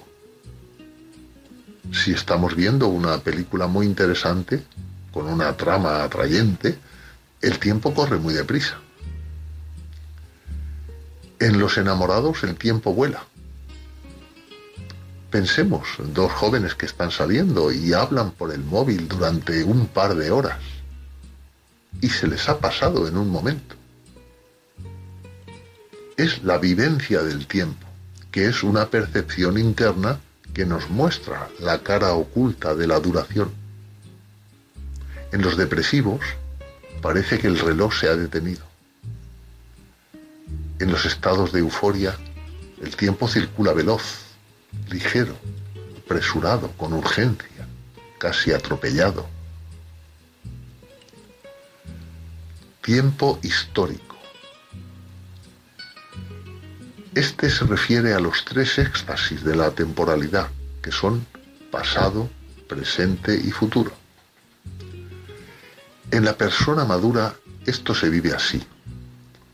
Se han superado las heridas y traumas del pasado con todo lo que eso significa, dejando de lado el rencor y el resentimiento, y ha habido una reconciliación con los impactos negativos de atrás. Al mismo tiempo se vive y se saborea el presente, que corre vertiginoso, y se vive abierto hacia el futuro, con objetivos concretos e ilusiones por cumplir. Por el contrario, en los trastornos de la personalidad, a menudo uno queda atrapado en los recuerdos negativos del pasado que una y otra vez reclaman su atención y queda uno cogido en esas redes, pasando y repasando sin sabores, errores, huellas emocionales nocivas y daños y desprecios que uno ha sufrido. En las personas con un proyecto de vida bien estructurado, todo está mirando hacia el futuro. Hay un diseño de metas concretas que empujan a vivir hacia adelante la existencia está tutelada por el imperio del futuro. En el drogadicto, pensemos en la cocaína o en la pornografía o, en el móvil, ¿eh? todo es presente que se alarga para centrarse en esa tarea que esclaviza, sin ser conscientes de ello. Tiempo biológico. Corresponde a los ritmos que se dan en nuestra naturaleza humana. Están inscritos en ella y son varios. El ritmo sueño-vigilia o nictameral, es decir, despiertos durante el día y dormidos en la noche. El ritmo estacional, primavera, verano, otoño e invierno, y en otras latitudes la estación seca y la estación lluviosa. Los ritmos circadianos, que son aquellos que se dan a lo largo del día. Por ejemplo, en los depresivos endógenos, la mañana es melancólica y a última hora de la tarde el estado de ánimo suele mejorar notablemente. Y a esto debemos añadir la vivencia de la edad. En el niño todo es dependencia de los padres, descubrimiento de la realidad y empezar a andar y hablar un niño de año y medio maneja unas 50 o 60 palabras. Con tres años su vocabulario personal llega a unas mil. Va descubriéndolo todo. En la pubertad asoman con fuerza los sentimientos y la sexualidad con sensaciones vagas, misteriosas, difíciles de expresar. En la adolescencia se va fraguando la personalidad y la amistad y es la etapa de la rebeldía que aparece con distintos ropajes. Es la etapa de los sueños y de las grandes ilusiones. Y a la vez de conocer el propio cuerpo y aprender a gobernarlo y a orientarlo. En la juventud se diseña el proyecto de vida con sus grandes argumentos puestos sobre la mesa. En la madurez se recogen los frutos de lo sembrado y se saborea la vida con todos sus matices e ingredientes. En la vejez se hace balance existencial, arqueo de caja, y cada segmento de nuestra travesía rinde cuenta de su viaje. Y termina diciendo este artículo escrito por el doctor Enrique Rojas Montes. La sabiduría del tiempo consiste en saber vivir cada periodo de la vida con intensidad e ideas claras. Cuando pasan los años, queremos cuadrarlo todo.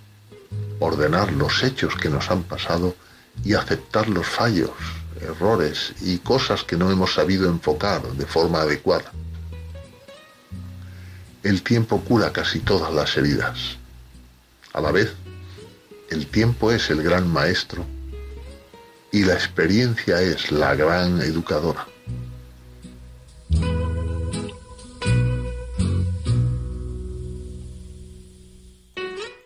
Y Luis Antequera presenta la sección Hoy no es un día cualquiera. It's a lovely day today, and whatever you've got to do, I'd be so happy to be doing it with you. But if you've got something that must be done, and it can only be done by one, there is nothing more to say except it's a lovely day for saying it's a lovely day.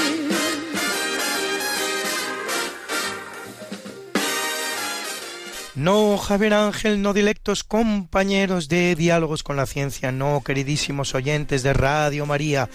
Claro que no es un día cualquiera, ningún día es un día cualquiera. Este 21 de febrero que nos disponemos a comenzar hoy tampoco, porque en fecha tal pero del año 1431 los ingleses que ocupan parte de Francia inician el juicio contra Juana de Arco, un caso singular en la historia.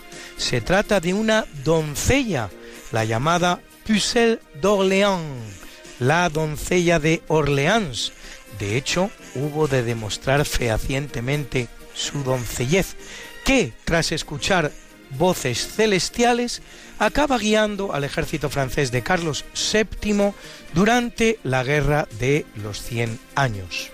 Apresada por los ingleses después de lograr una serie de notables victorias sobre ellos, estos la condenan como hereje y la queman en la hoguera, siendo canonizada por Benedicto XV en 1920 y elevada después a santa patrona de Francia.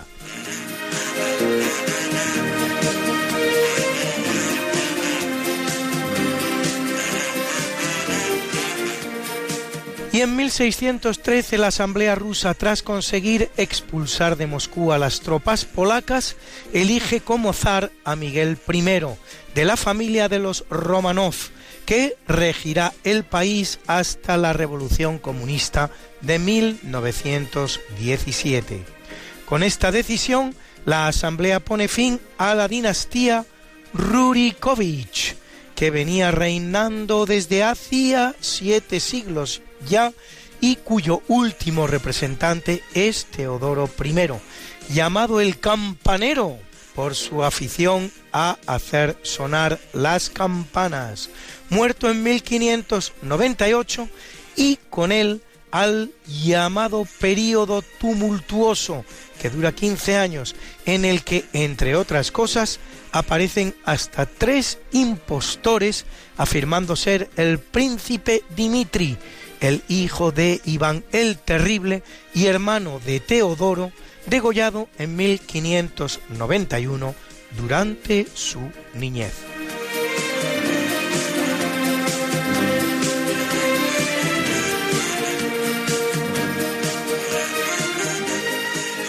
En 1809, en el marco de la francesada, se produce el final del que es el segundo sitio de Zaragoza ante el ejército napoleónico tras un heroico asedio que ha durado dos meses y deja más de 50.000 muertos.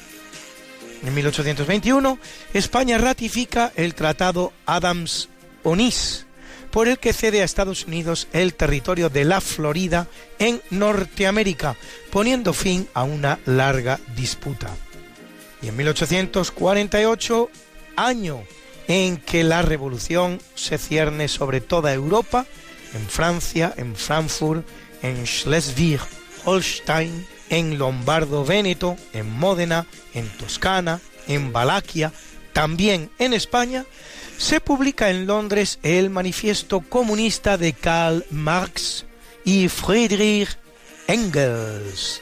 Y en 1849, con su victoria en Gurjrat sobre los Sikhs, Gran Bretaña se anexiona la región india del Punjab.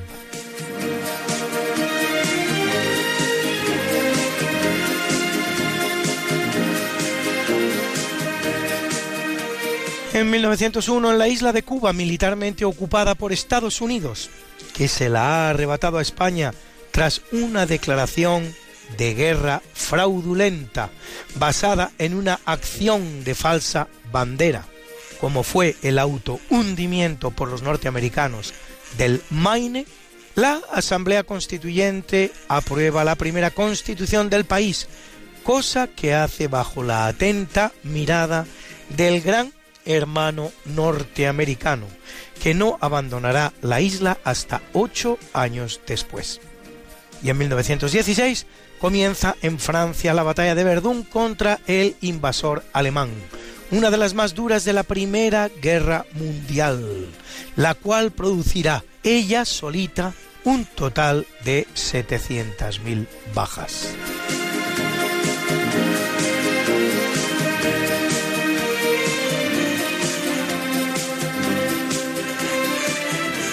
En 1921 en Irán, Reza Khan, que reinará con el nombre de Shah Reza Pahlavi, derroca mediante un golpe de estado a la dinastía turca de los Kayar, la cual venía reinando desde 1785.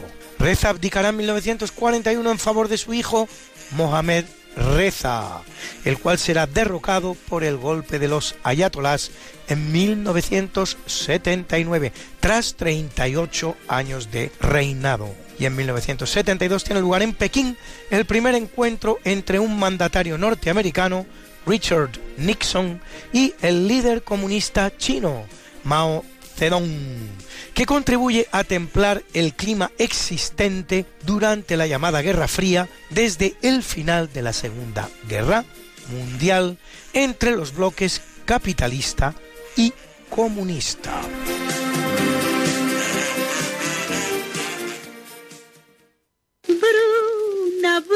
Nació María y está en la cuna, nació de día, tendrá fortuna. Por dar a la madre su vestido largo y entrar a la fiesta con un traje blanco. Y será la reina cuando María cumpla 15 años. Te llamaremos Negra María, Negra María que abriste los ojos en carnaval. En el capítulo del natalicio nace en 1591 Girard Desargues, matemático e ingeniero francés fundador de la geometría proyectiva que desarrolla matemáticamente los métodos de la perspectiva que se venían utilizando ya de una manera intuitiva desde el Renacimiento, particularmente en los dominios de la arquitectura y de la pintura. Y en 1779, Friedrich Carl von Savigny, jurista alemán fundador de la Escuela Histórica del Derecho, que afirma que el origen de ese derecho se halla en la evolución de un pueblo manifestado originalmente en forma de costumbres y tradiciones.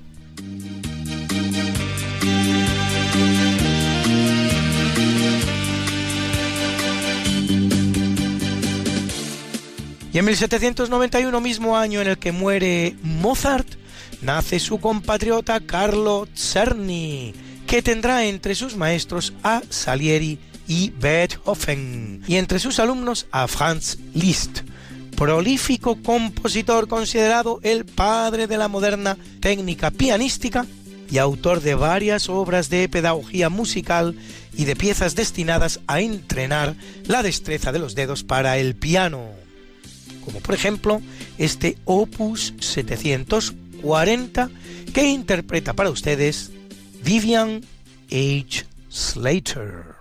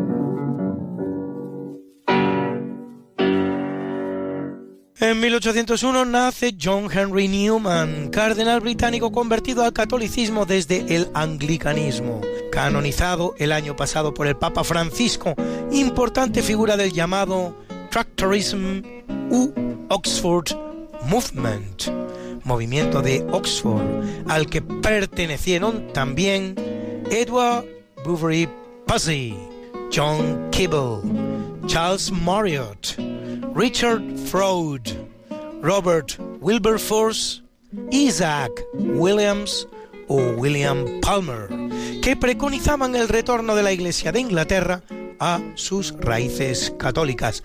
Y en 1817, el dramaturgo y poeta español José Zorrilla, autor de la obra Don Juan Tenorio, que ha desarrollado la bonita tradición de ser representada en varios teatros el Día de Todos los Santos. Que permanezca esta preciosa tradición.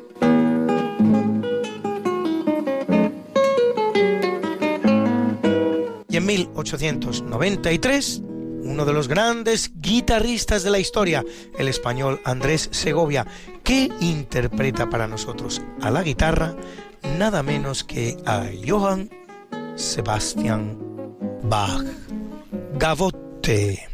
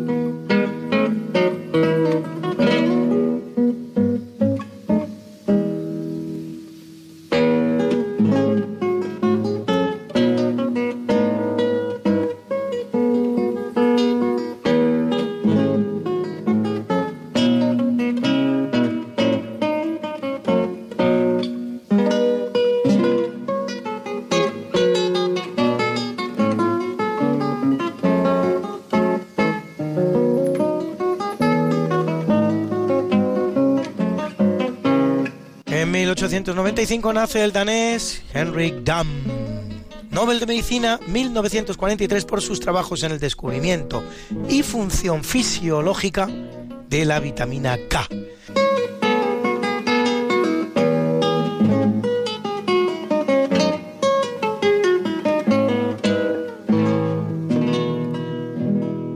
Y en 1903 la hispano-cubana franco-norteamericana Anaïs Nen autora de novelas en el estilo surrealista francés, sus famosos diarios en siete volúmenes y 35.000 páginas. Y en 1927, el francés Hubert de Givenchy, fundador de la compañía de perfumes Givenchy. Y en 1929, el gran actor español de cine y sobre todo de teatro, reconocido galán Arturo Fernández que nos dejó hace unos pocos meses a la edad de 90 años, en los que seguía subido a los escenarios, de los que, por cierto, vivió sin como él mismo afirmaba, haber recibido jamás una subvención pública, nada más que de su talento, del éxito de sus obras y de su predicamento entre el público, que de eso y no de otra cosa es de lo que tienen que vivir los artistas, por lo menos si son verdaderos artistas.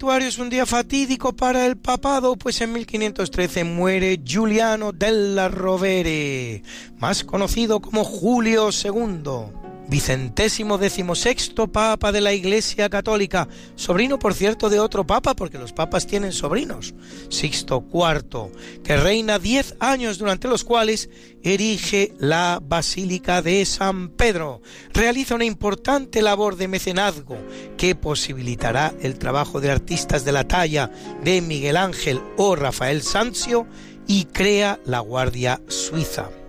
Ojo que el mecenazgo no es lo mismo que las subvenciones públicas.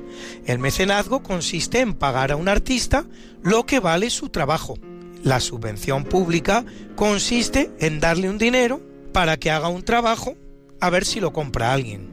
Y en 1713 lo hace Pietro Francesco Orsini, más conocido como Benedicto XIII vicentésimo quinto Papa italiano, que lo es seis años durante los cuales condena la herejía jansenista y unifica los estudios en los seminarios, autor de una forma de preparar los huevos que aún se conoce hoy como huevos benedictinos.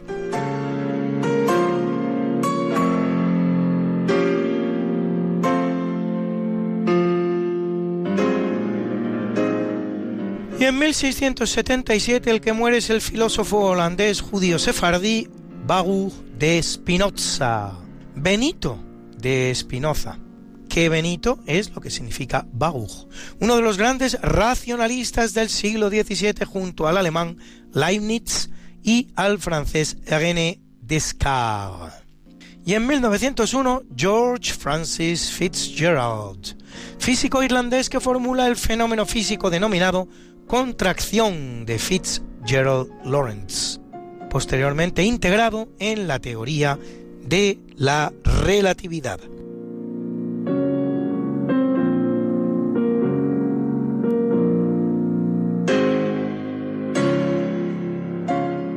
Y es también un mal día para los Nobel, pues en 1926 muere el holandés Heike Kamerlingh Onnes, descubridor de la superconductividad Nobel de Física 1913 por sus investigaciones sobre la materia a bajas temperaturas que permiten la producción del helio líquido.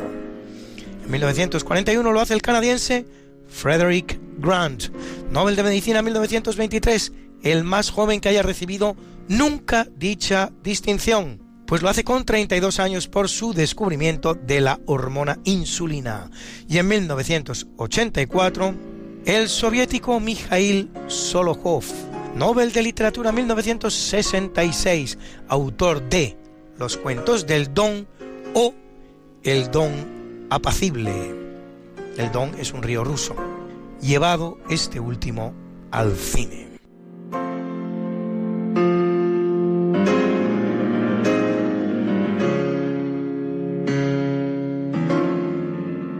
Y en 1962 muere Julio Rey Pastor, matemático español que investiga en el terreno de la geometría algebraica sintética y de la geometría proyectiva superior, tratando el estudio sintético de curvas y la historia de la matemática.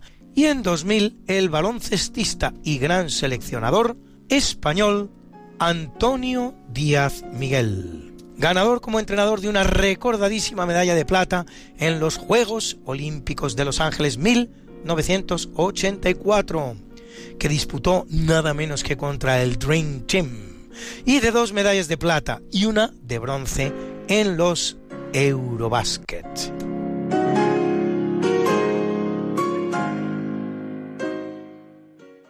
Qué está la mañana en que vengo a saludarte.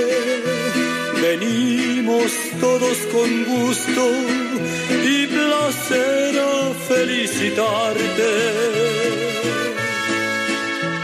el día en que tú naciste, nacieron todas las flores. En la pila del bautismo cantaron los ruiseñores. Ya viene amaneciendo, ya la luz del día nos dio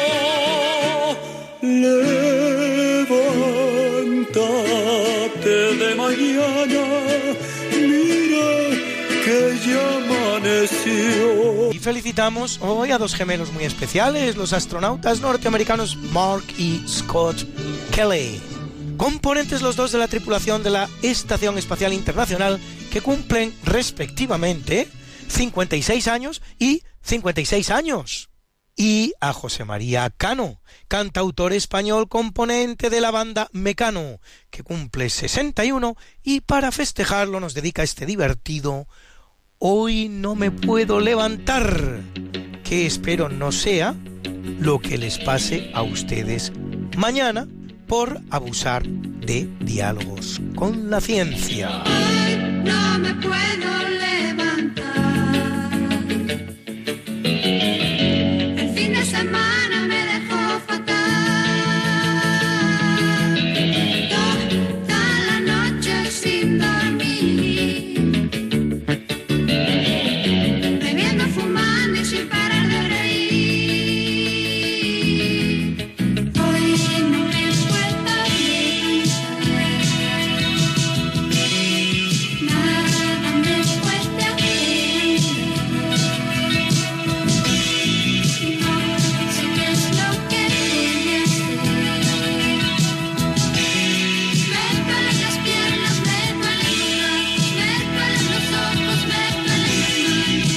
muchas guapas hoy, lo van a ver ustedes. La preciosa actriz norteamericana Jennifer Love, a la que han visto ustedes en filmes como Sé lo que hicisteis el último verano, la cual cumple 41.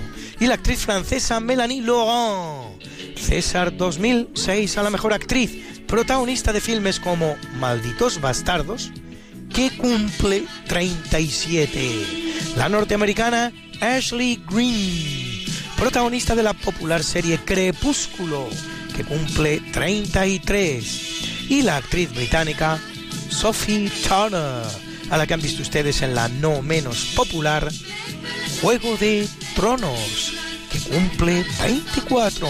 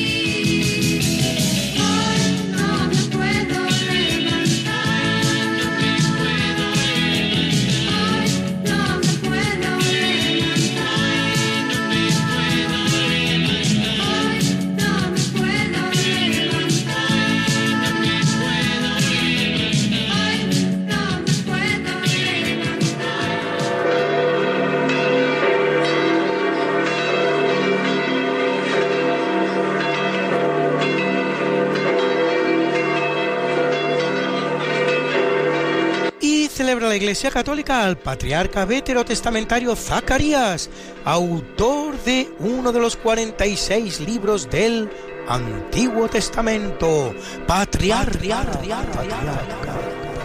Y a Vérulo, Félix, Secundino, Saturnino, Fortunato, Siricio, Sérvulo, Claudio, Sabino, Máximo y Pedro Mavimeno, mártires. A Leonor, reina. A Pedro Damián, obispo y doctor. Obispo y A Maximiano Severiano Félix Undeberto Paterio y Antimo, obispo. A Rando Aldo, monje. Y a Irene y Vitaliana, Hoy es el Día Internacional de la Lengua Materna. Y como yo sé que a muchos de ustedes les gustan estas efemérides, pues pueden ustedes consultarlas como siempre en el medio Religión en Libertad, en la columna En Cuerpo y Alma, donde las colgamos para ustedes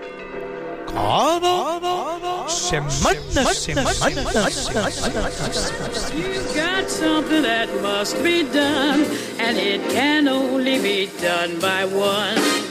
There is nothing more to say, except it's a lovely day for saying it's a lovely day.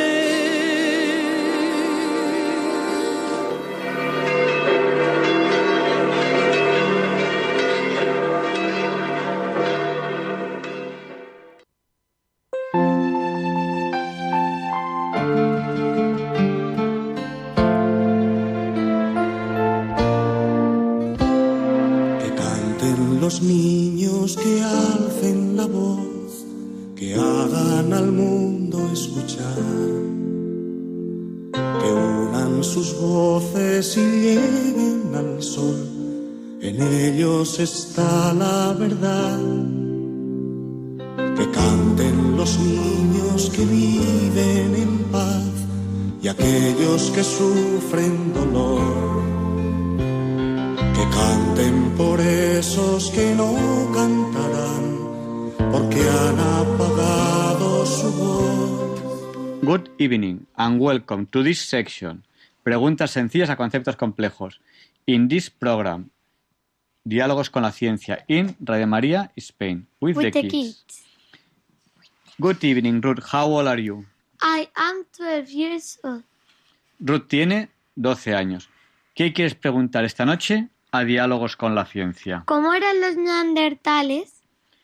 Pues a ver, los neandertales, que se dice normalmente, que es el Homo neandertalensis, neandertalensis, que es el hombre neandertal, eh, es una especie que ya no existe, se han extinguido, Ya. del género Homo, que habitó pues, en grandes regiones. Eh, no se sabe muy bien por qué, se, por qué se, se extinguió, porque estaba en Asia, en Oriente Medio, en Oriente Próximo, en Europa. Hace de eso eh, much- muchos años. Pues estamos hablando de 230.000 eh, a 40.000 años, ¿no? Eh, bueno, era, caminaban erguidos como nosotros, eran relativamente parecidos a nosotros, parece ser que tenían los brazos un poco más largos, los rasgos de la cara un poco más marcados y, es una especie de homínidos. Eh, y en algún momento tuvieron cruce con, con los Homo sapiens sapiens, que somos nosotros, porque eh, de alguna manera pues hay genes que llevamos nosotros que, que pertenecen a, los ne- ne- neandertales. Los primeros fósiles de neandertales que se encontraron se encontraron en el año 1800 y pico en Bélgica, y, pero también se han encontrado en muchos otros lugares después, en Gibraltar y en, y en muchos otros, otros, otros lugares. Eh, bueno, se piensa que los, que los neandertales eh, surgieron en África, pero tampoco se, tampoco se sabe, se sabe muy bien. Y sobre su extinción, pues no se sabe qué es lo que pasó. Realmente eh, era una especie mm, bastante evolucionada y no se sabe por qué se extinguió, pero el caso es que, que se extinguió. Se debería hacernos pensar nosotros que debemos tener un poco de cuidado porque como especie también podríamos llegar a extinguirnos. ¿Alguna duda más? No. Yo canto para que sonría mamá. Yo canto porque sé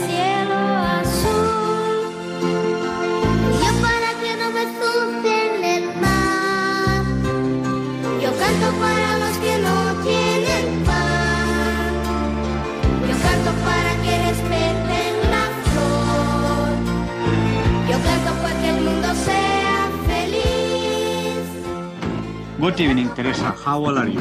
I am 10 years old. Teresa tiene 10 años. ¿Qué quieres preguntar esta noche a Diálogos con la Ciencia? ¿Qué, ¿Qué es eso de que una estrella se está apagando? Bueno, esa estrella que está siendo muy famosa estos días es Betelgeuse. Betelgeuse eh, es una estrella mm, roja que está en, el- eh, en la constelación de Orión, en ese cinturón que son tres, tres estrellas alineadas que mucha gente llama las tres Marías. Eh, pues si se coge esas tres estrellas, se coge la de en medio y se traza la perpendicular, hay una estrella eh, un poco por el centro, brillante, rojiza, de hecho es una supergigante roja, y se halla ahí, en la constelación de, Orión. Betelgeuse fue la primera estrella cuyo diámetro pudo ser eh, medido con exactitud utilizando técnicas de interferometría. Y se está viendo su tamaño y su tamaño oscila entre 850 y 905 millones de kilómetros. Su masa es 20 veces la masa del Sol aproximadamente, es una estrella muy grande. Está a unos 700 años luz de distancia. Y lo que ha sorprendido un poco es que desde, desde octubre de 2019, hace relativamente poco, su brillo se ha reducido tres veces. Eh, Entonces ya no es que se vea tanto. ya nos eh, ha sorprendido mucho. Es una estrella semivariable, lo que quiere decir que cambia su tamaño y brillo cada cierto tiempo, pero nunca en los últimos 150 años ha experimentado un cambio así.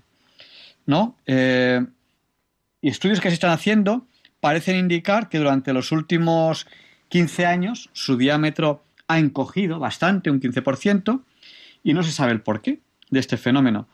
Otros muestran que tiene una forma no esférica, sino ovalada, lo cual es sorprendente con un cuerpo tan grande, porque los cuerpos tienen a la redondez cuanto más grandes son. Y en su tamaño máximo se llegaría hasta, hasta la órbita de, de- de Marte. Es la novela estrella más brillante del cielo, aunque su tamaño ya hemos dicho que está variando mucho últimamente. O sea que se está encogiendo. Algo raro le está pasando. Su brillo está variando, aumentando, disminuyendo. Muchos científicos creen que es porque su muerte es inminente. Eh, dicen que Betelgeuse es- eh, eh, explosionará como una supernova de tipo 2 al final de su vida. Y algunos de ellos afirman, con lo que está pasando, eh, que esa explosión puede producirse de forma inminente. Eso es... Dime, Marta. Que es que se me acaba de olvidar. Bueno, pues eso es desde hoy mismo hasta dentro de unos 100.000 años. Quizás ha ocurrido ya, porque como está a 700 años luz, a lo mejor eh, ha explosionado ya y, todavía no lo hemos visto. Podía ocurrir, ¿no? Bueno, muy recientemente, en diciembre y en enero, o sea, ahora, hace nada, el astrónomo Miguel Montargues, que está en, en Bélgica, en Lovaina, hizo unas observaciones con el Very Large Telescope, el, VLT que se llama, y sospecha que realmente la disminución de brillo puede, puede ser que no sea porque esté a punto de, de apagarse o algo así, sino que, que sea o bien porque su superficie ha cambiado de temperatura, que podría ser, pero solamente la superficie, por lo tanto eso no diría que la estrella va a explosionar, eh, o bien una emisión de polvo en nuestra dirección, lo que haría que no se viese el brillo real que tiene. ¿no? Si esto fuese así, no sería tan inminente la fase final de Betelgeuse. Eh, la luz infrarroja eh, que emite en gran cantidad es por polvo que tiene a su alrededor, que emite también luz, incluso que por diferentes efectos físicos, incluso eh, porque reverberan algunas frecuencias, pues emite esa nube de polvo que la rodea, pues emite en infrarrojo. En cualquier caso, ahora hay una serie de dudas, porque si bien, si me preguntáis, hace pocos meses la mayoría de astrónomos pensaban que Betelgeuse está a punto de ser ya eh, una, supernova, hoy en día, a fecha de hoy, muy, poquitos meses después, hay serias, serias dudas. Eh, hay dudas incluso con lo que está creando en su núcleo. Hemos hablado a veces de estrellas de primera generación que crean los primeros elementos de la periódica, de segunda que crea los siguientes, de tercera que crea los siguientes.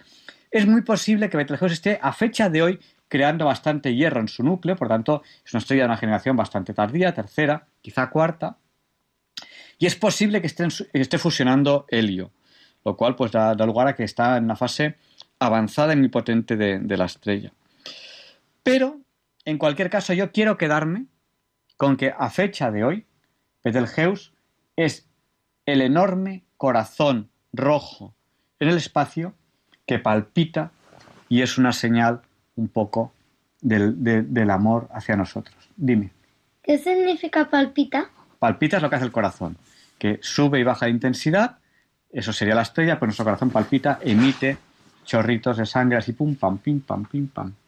¿Vale? ¿Y la estrella? Emite.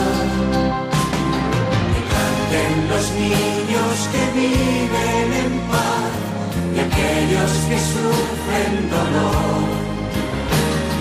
Que canten por esos que no cantarán, porque han apagado su voz. Good evening, Marta. How old are you? I am eight years old. Marta tiene ocho años. ¿Qué quieres preguntar esta noche a Diálogos con la Ciencia? Que quién inventó el metal. Bueno, quién, con nombre y apellidos, no lo sabemos. ¿Por qué? Porque la edad de los metales pertenece a la prehistoria. ¿Qué es la prehistoria? Eh, una de las edades de... De... De, la, de, la, de la vida. Una de las edades de, la, historia del hombre. ¿Y por qué se caracteriza la prehistoria? Pues que es antes de la historia. Es antes de la historia. Y se caracteriza porque no hay registros escritos. Eso caracteriza la prehistoria. Entonces no, podemos saber quién. No, hay simbolitos. Bueno, algo hay, pero, pero poco.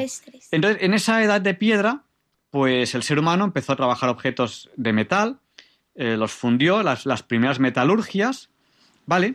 Eh, y eso es lo que se llama la, edad de los metales. Fundamentalmente metales sencillos, eh, bronce, cobre.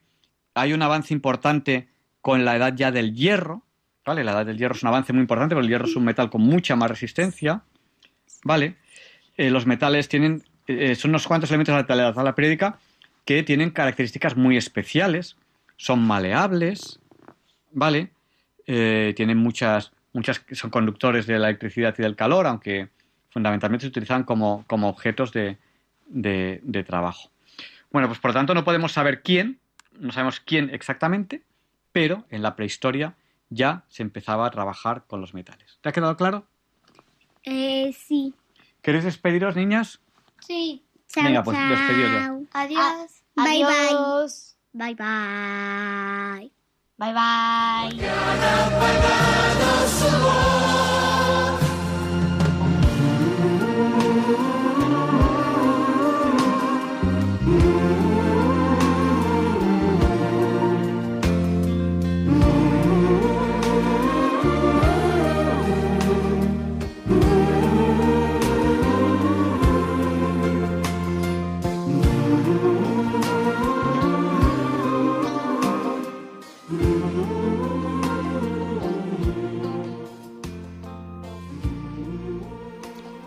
Estamos ya terminando este programa de hoy, 21 de febrero de 2020, de Diálogos con la Ciencia en Radio María.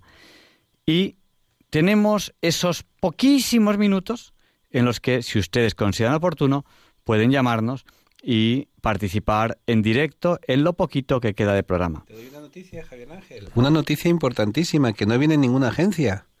Los almendros están en flor, por todas partes. Estamos en ese momento maravilloso en que nuestros prados, en que nuestros campos se cubren de blanco. Bueno, pues para participar en directo en el programa nos tienen que llamar al 91 005 94 19. Se lo repetimos por si no tenían papel o bolígrafo a mano. 91 005 9419. Y vamos a dar paso a Isabel, que nos llama desde Madrid. Buenas noches, Isabel. Sí, hola, buenas noches. A ver, yo quería preguntar algo. Eh, vamos a ver, es una noticia que salía esta noche en el mundo para el periódico de mañana eh, y además han hablado ello en televisión. Dice, Estados Unidos amenaza con dejar de compartir inteligencia con España si se abre a Huawei, porque claro, lógicamente el Partido Comunista China nos espía por ahí, a Occidente. Yo en mi opinión, desde luego, tiene razón Estados Unidos, por supuesto. Quería saber qué nos va a pasar a España, porque como los, eh, el gobierno ha dicho que no se piensan arrodillar entre Estados Unidos, lo cual es una estupidez porque es el, los más poderosos del mundo, no hay que estar a buenas con ellos. Entonces, ¿qué nos va a pasar a España con esto del 5G y todo eso? ¿Vamos a estar con menos información? ¿Qué puede ocurrir? Pues yo, yo no sé lo que te sabrás tú, Javier Ángel, pero a mí Mortadelo y Filemón me han dicho que la tía está ya encargada de investigar qué va a pasar con Huawei, con Nokia y tal. Si le sirve de consuelo, Isabel, no hace tanto tiempo que nos espía todo el mundo. Yo siempre que abro mi correo electrónico me digo, a ver, ¿quién habrá leído mi correo electrónico? Y luego pienso, bueno, ¿y a quién le interesará saber lo que le vaya a decir aquel Eh, amigo? Hemos hecho varios programas sobre, sobre el Big Data. Y, a ver, el 5G no cambia mucho eso. El 5G, y si- en verano contamos un poquito, es, era un poquito largo, contamos un poquito qué es el 5G. Simplemente es una tecnología que va a permitir que Internet en los móviles vayan, vaya muy deprisa. ¿Qué ocurre? Pues que se sabe que muchos, bueno, la todos los móviles espían a sus usuarios, es decir, obtienen muchísimos datos de, de los usuarios. Y eso es así. Entonces, es lo que se llama el Big Data.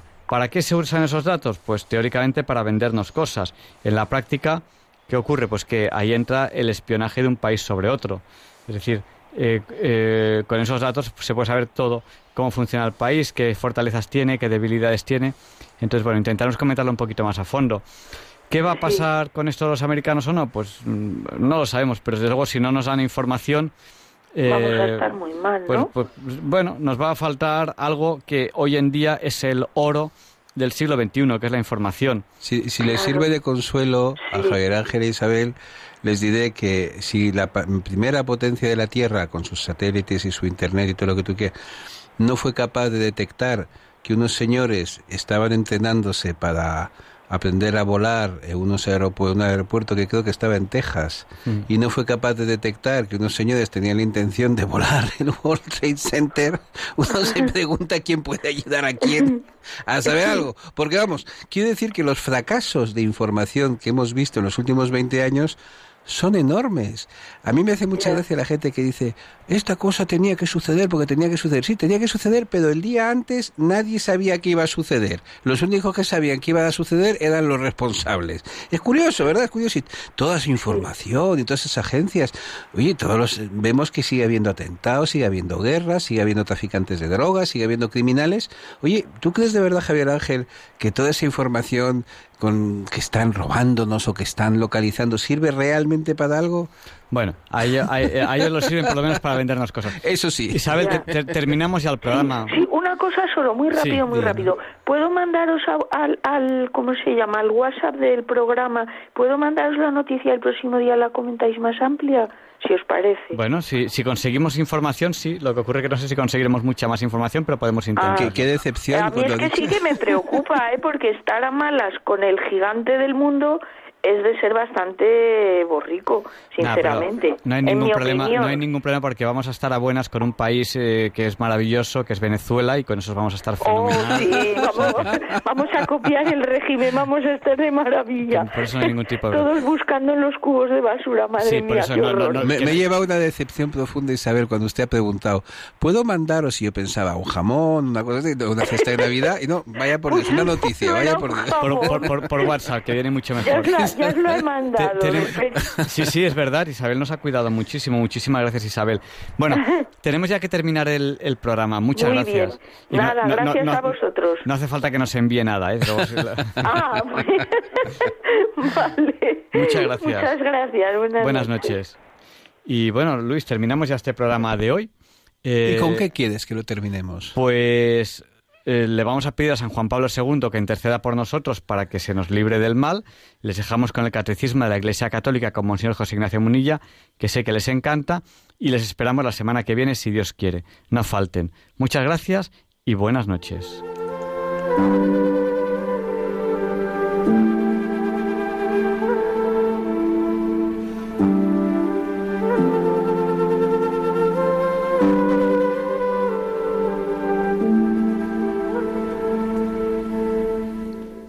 Y así concluye en Radio María el programa Diálogos con la Ciencia.